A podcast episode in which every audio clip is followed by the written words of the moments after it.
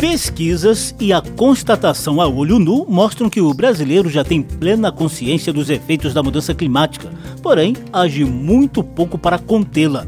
Salão Verde terá duas edições seguidas com foco em reverter essa situação por meio da educação. Eu sou José Carlos Oliveira e trago hoje iniciativas da Câmara, dos Deputados e do Governo Federal sobre educação climática. Salão Verde, o espaço do meio ambiente na Rádio Câmara e emissoras parceiras. Agora o clima muda tão depressa que cada ação é tardia, que dá paralisia na cabeça que é mais do que se previa, algo que parecia tão distante. Perigo agora tá perto, flora que verdejava radiante, desata virar deserto. Desde 1999, o Brasil tem uma política nacional de educação ambiental criada por lei, aprovada no Congresso Nacional ela é fundamental para construir desde cedo a consciência dos estudantes sobre a importância de um meio ambiente equilibrado. Porém, todos assistem à rapidez com que as mudanças climáticas determinam eventos extremos de enchentes, secas, vendavais cada vez mais frequentes e intensos no Brasil e mundo afora. Por isso, muitos ambientalistas e educadores defendem um passo mais ousado nessa conscientização por meio da educação climática. O tema foi debatido em audiência pública da Comissão de Legislação Participativa da Câmara dos Deputados e vai render duas edições seguidas aqui no Salão Verde. A próxima vai trazer experiências bem-sucedidas que estão sendo conduzidas por organizações socioambientais. Já a edição de hoje se concentra na visão de parlamentares e de gestores de meio ambiente e educação do governo federal. Antes de mais nada, a bióloga e professora licenciada da Universidade de Brasília, Mercedes Bustamante, explica a relevância do tema. A Terra já se aqueceu em torno de 1,1 graus centígrados em relação aos níveis pré-industriais. Se a ciência errou, errou no sentido de avaliar que hoje os riscos são maiores, mais severos e se aproximam muito mais rapidamente do que nós esperávamos. E as políticas atualmente em vigor, na verdade, nos colocam numa trajetória de atingir 2,7 graus centígrados até o final do século. Então, nós temos aí quase três décadas de alerta, né, sintetizados nos relatórios do IPCC, que indicam que muito pouco e muito lentamente foi feito até hoje para impedir o aquecimento global. Isso significa que as mudanças climáticas têm um período muito extenso de atuação e há uma enorme disparidade nas consequências nas gerações passadas que causaram o problema e entre as gerações futuras que vão viver com esses impactos. Atualmente, Mercedes Bustamante preside a CAPES, Coordenação de Aperfeiçoamento de Nível Superior do Ministério da Educação. Ela cita algumas das bases da educação climática pretendida pelo governo federal. A educação para a mudança do clima, ela também tem um papel importante para aumentar a resiliência dos jovens e reduzir a exposição desses jovens aos desastres que serão mais comuns em função dos extremos climáticos.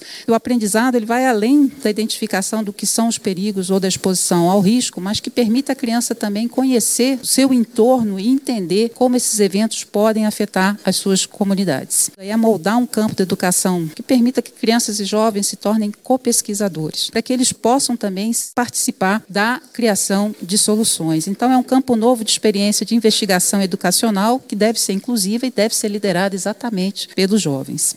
Então, as nossas escolas e as nossas universidades, elas precisam se concentrar não só no aprendizado das habilidades específicas que nós precisamos hoje, mas também prospectar ou entender quais são as habilidades e quais são as ferramentas para novos paradigmas que são impostos pela crise global. Outro foco dessa educação climática está na formação dos professores, segundo a presidente da CAPES, Mercedes Bustamante. A CAPES é responsável por processos de formação inicial e continuada de professores para lidar com a educação sobre a mudança do clima em sala de aula. Eles hoje já enfrentam dificuldades com a complexidade científica da mudança climática, mas também com essa ciência da mudança climática que implica também em agregar conhecimentos que vêm da química, da física, da biologia, das ciências da Terra e todo o conjunto de ciências que nós conhecemos como humanidades. Então é preciso pensar não só na formação dos nossos alunos, mas como é que nós formamos professores para formar formar esses alunos. Salão Verde. O quadro a seguir mostra como o tema tem sido tratado em países da América Latina. Está lá na lei. Pode conferir. Está lá na lei.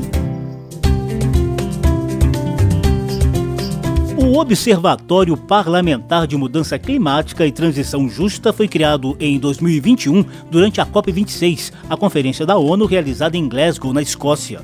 O OPCC reúne parlamentares de 17 países da América Latina e do Caribe, dos quais quatro já possuem alguma legislação sobre educação ambiental ou climática, como nos conta Camila Grancou, doutora em Economia do Meio Ambiente e consultora do Observatório. A Guatemala desenvolveu a primeira né, dessas legislações em 1996, que tem como objetivo promover a educação ambiental nos diferentes níveis e ciclos de ensino no sistema educativo nacional. No Brasil, nós temos a Lei 9795, que tem como objetivos principais desenvolver desenvolver uma compreensão integrada do meio ambiente em suas múltiplas e complexas relações, a garantia da democratização das informações ambientais, o estímulo e fortalecimento da consciência crítica sobre a problemática ambiental e social, incentiva a participação individual e coletiva permanente e responsável na preservação do equilíbrio do meio ambiente, o estímulo à cooperação às diversas regiões do país, o fomento e fortalecimento da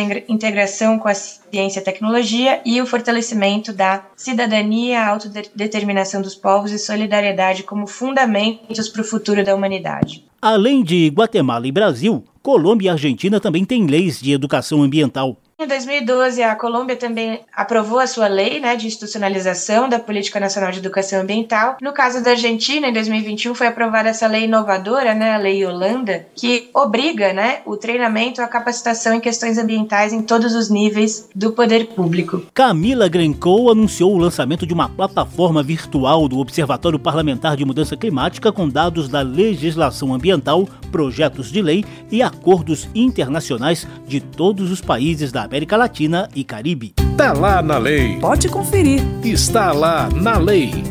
Educação climática também atrai a atenção de vários deputados federais. Desde 2015, a Câmara dos Deputados analisa em conjunto cerca de 50 propostas de alteração da Lei de Educação Ambiental, algumas delas com maior foco em educação climática.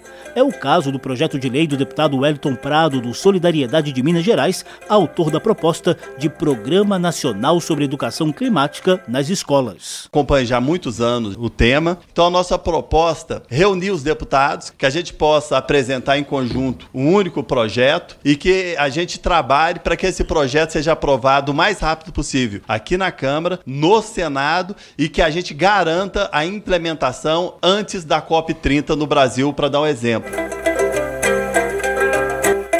O deputado Tarcísio Mota, do PSOL do Rio de Janeiro, quer a inclusão do tema no Plano Nacional de Educação, que passará em breve por novo período de revisão. Escola é lugar de descoberta do mundo, de entender como o mundo é e como ele deveria ser. Se a gente não incorporar nesse elemento o debate do caos climático e o debate sobre as causas reais disso e como é que a gente tem que mudar, a gente perde uma oportunidade de ouro que é educar e trabalhar com as crianças desde lá, da mais ter idade, para entenderem a situação que a gente está.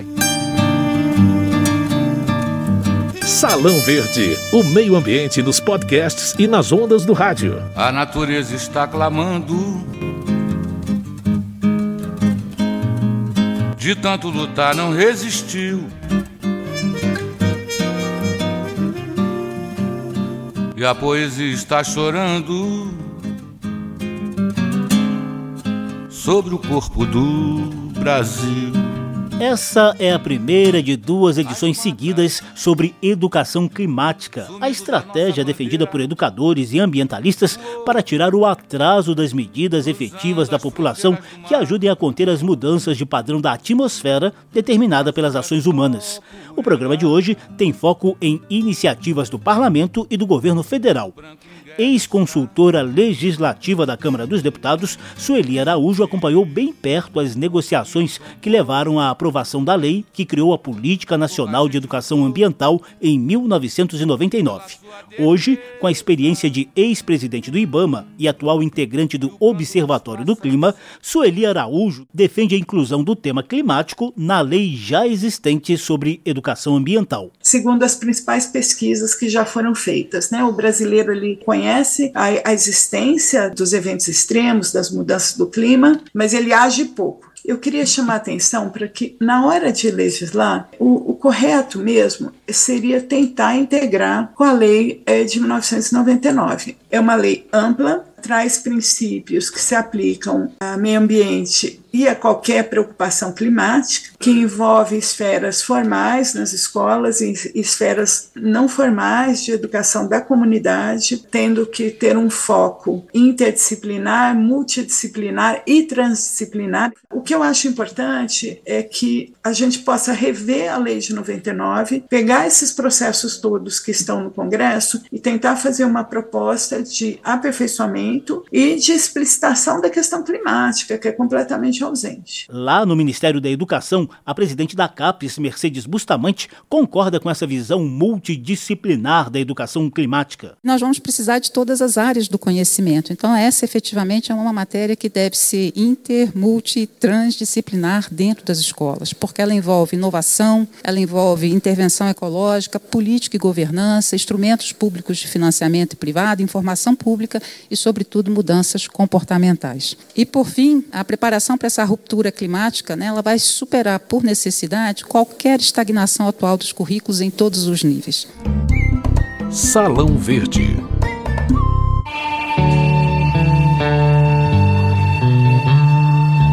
A gente encerra o programa com a visão de outros dois ministérios sobre educação climática, apresentada em debate da Comissão de Legislação Participativa da Câmara dos Deputados.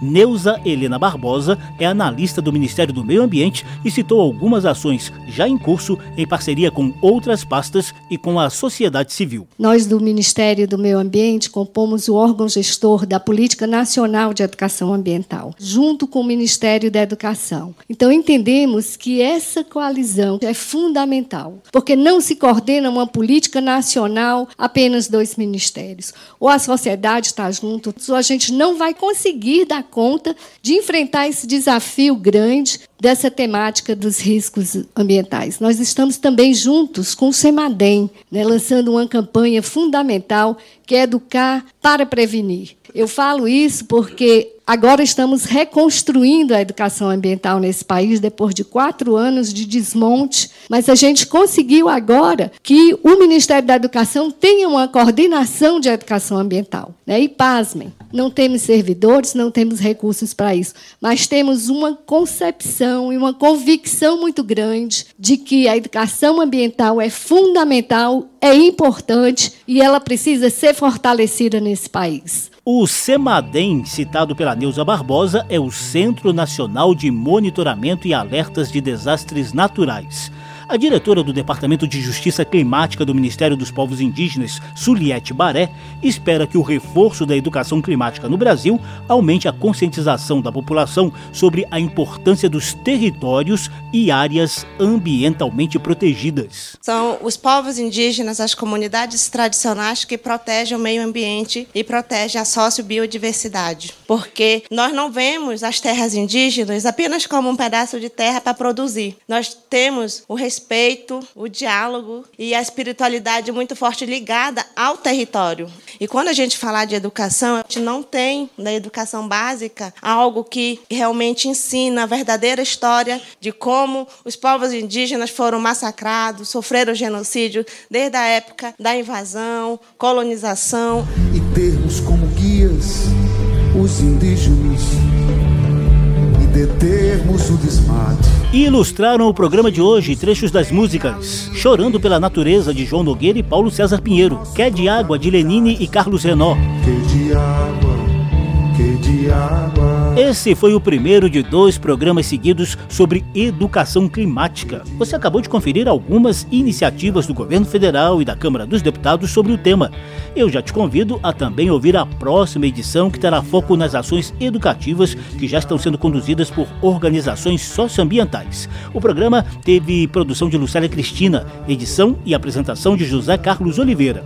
Se você quiser ouvir de novo essa e as edições anteriores, basta visitar a página da Rádio Câmara na internet e procurar procurar por Salão Verde. Tem versão disponível também em podcast. Obrigadíssimo pela atenção. Tchau. Salão Verde, o espaço do meio ambiente na Rádio Câmara e emissoras parceiras. Agora é encararmos o destino e salvarmos o que resta.